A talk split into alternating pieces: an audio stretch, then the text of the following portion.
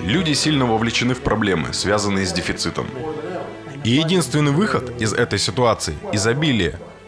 Причем изобилие не только ресурсов, но также и знаний о том, как использовать эти ресурсы. Если просто создать изобилие и предоставить его людям, население охватит массовый гедонизм, случится полный развал общества. Прежде необходимо обучить людей жить в таких условиях. Вам придется объяснить им. Например, во время обучения управления самолетом объясняется, чего нельзя делать, какая должна быть скорость при приземлении. Если вы недостаточно разогнались, самолет не оторвется от земли. Если при приземлении не удерживать скорость, самолет рухнет на землю. Это законы, физические законы. Мы также должны исследовать те законы, которые оказывают влияние на поведение человека, на наши ценности и образ жизни. Производительность растет, а число людей, требуемых для производства единицы продукции, снижается. Нужно все меньше людей, а производительность все выше. Улавливаете? Джереми Ривкин писал, производство растет, а требуемое количество работников снижается. Когда графики пересекутся, наступит конец системы. И ни при чем тут хорошие люди или плохие. Политика, коррупция, фашизм, рыночные отношения. Все эти споры о коммунизме, социализме, капитализме, фашизме теряют всякий смысл в обществе изобилия. Где люди обеспечены необходимым, все эти разговоры угаснут, как и профсоюзы. В них больше не будет нужды. Ее просто не будет.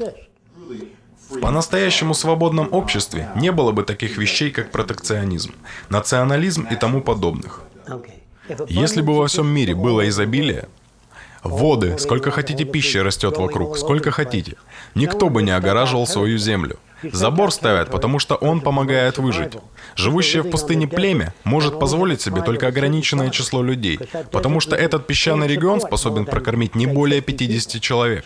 Существуют кочевники, которые переселяются вместе с миграцией животных. И если ресурсы ограничены, а на их землю приходят другие люди, то им сообщают, это наша земля. Знаете, многие вегетарианцы считают, что вегетарианство делает людей более доброжелательными. На самом деле это не так. У коров травы в поле более чем достаточно, поэтому они не особо агрессивны. Куда ни пойди, везде трава, чтобы пожевать. Они не агрессивны, потому что живут в изобилии, тогда как плотоядные животные не имеют такого изобилия. Им приходится бегать за добычей, охотиться за ней. А иногда не получается. Они же не всегда в отличной физической форме. Поэтому они вынуждены быть более агрессивными. Им приходится быть более агрессивными, чтобы выжить. Именно дефицит пищи порождает это. Чувство голода заставляет им охотиться за пищей, за животными. Если бы от голода не крутило живот, такого бы не было. В былые времена примитивные общества использовали солдат для поддержания порядка или полицию. Один изобретатель пришел к землевладельцу и сказал, «Я знаю более дешевый способ поддержания порядка, при котором не потребуется столько солдат. Землевладелец спросил, это как? Тот ответил, я умею пускать огонь изо рта и еще кое-что необычное. Люди будут смотреть на меня с изумлением и прислушиваться к моим словам.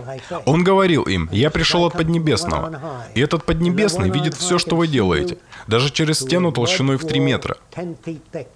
Если вы возьмете то, что не принадлежит вам, он увидит это. И тогда, после смерти, вы будете вечно жариться на костре. Это был один из методов контроля над людьми. Хотя король мог убить любого, кто ему не нравился, казнить этого гада или уничтожить такой народ. Они все приказывали такое. Однако внутри сообщества была заповедь «не убий», а также послушание жену прощало дела. Иначе женщины возмутились бы своему положению. Они должны были давать обет послушанию своему мужу. Поэтому тот творил, что хотел. Если человек на кого-то работал, ему нельзя было брать то, что ему не принадлежит. Воровство считалось преступлением. Так что тот человек, который показывал всякие фокусы, управлял множеством людей. В те времена это были священники и гадалки. Люди постоянно беспокоили священника своими жалобами. «Мой сын меня не слушается, дочь не подчиняется». И ему настолько надоели эти причитания, что он сделал каменную статую и объявил, если у вас возникает любая проблема, бросайте вот сюда монету и говорите со статуей. Расскажите ей обо всех ваших проблемах. Некоторые люди так и делали, но кому-то не понравились результаты. И они разрушили каменную статую.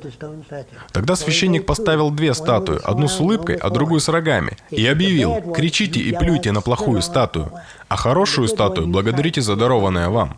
Это были фигурки, сделанные из камня и глины. Люди беседовали с ними весь день напролет и больше не беспокоили священников, которые в это время занимались своими делами.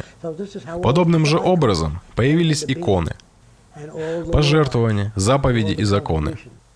Иисус ходил по воде, а люди были в космосе и ходили по Луне. Можете использовать этот аспект, но он не был божеством.